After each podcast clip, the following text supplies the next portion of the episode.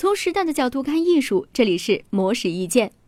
刘欢是国内知名音乐人，凭借《少年壮志不言愁》《好汉歌》《弯弯的月亮》等歌曲的演唱而广为人知，并从2012年开始在多个音乐选秀节目当中担任导师。刘欢在接受媒体采访时也分享了自己对于当今流行音乐发展的看法。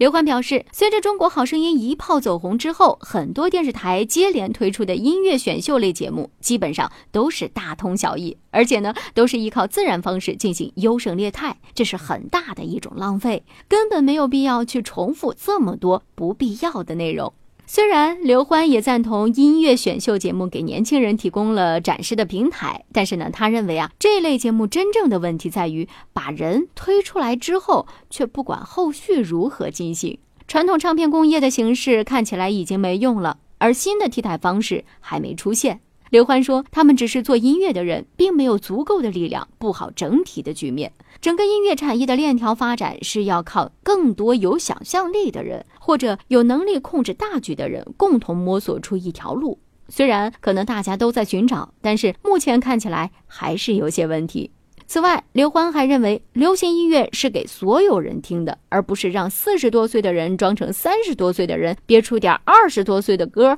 去给十几岁的人听。”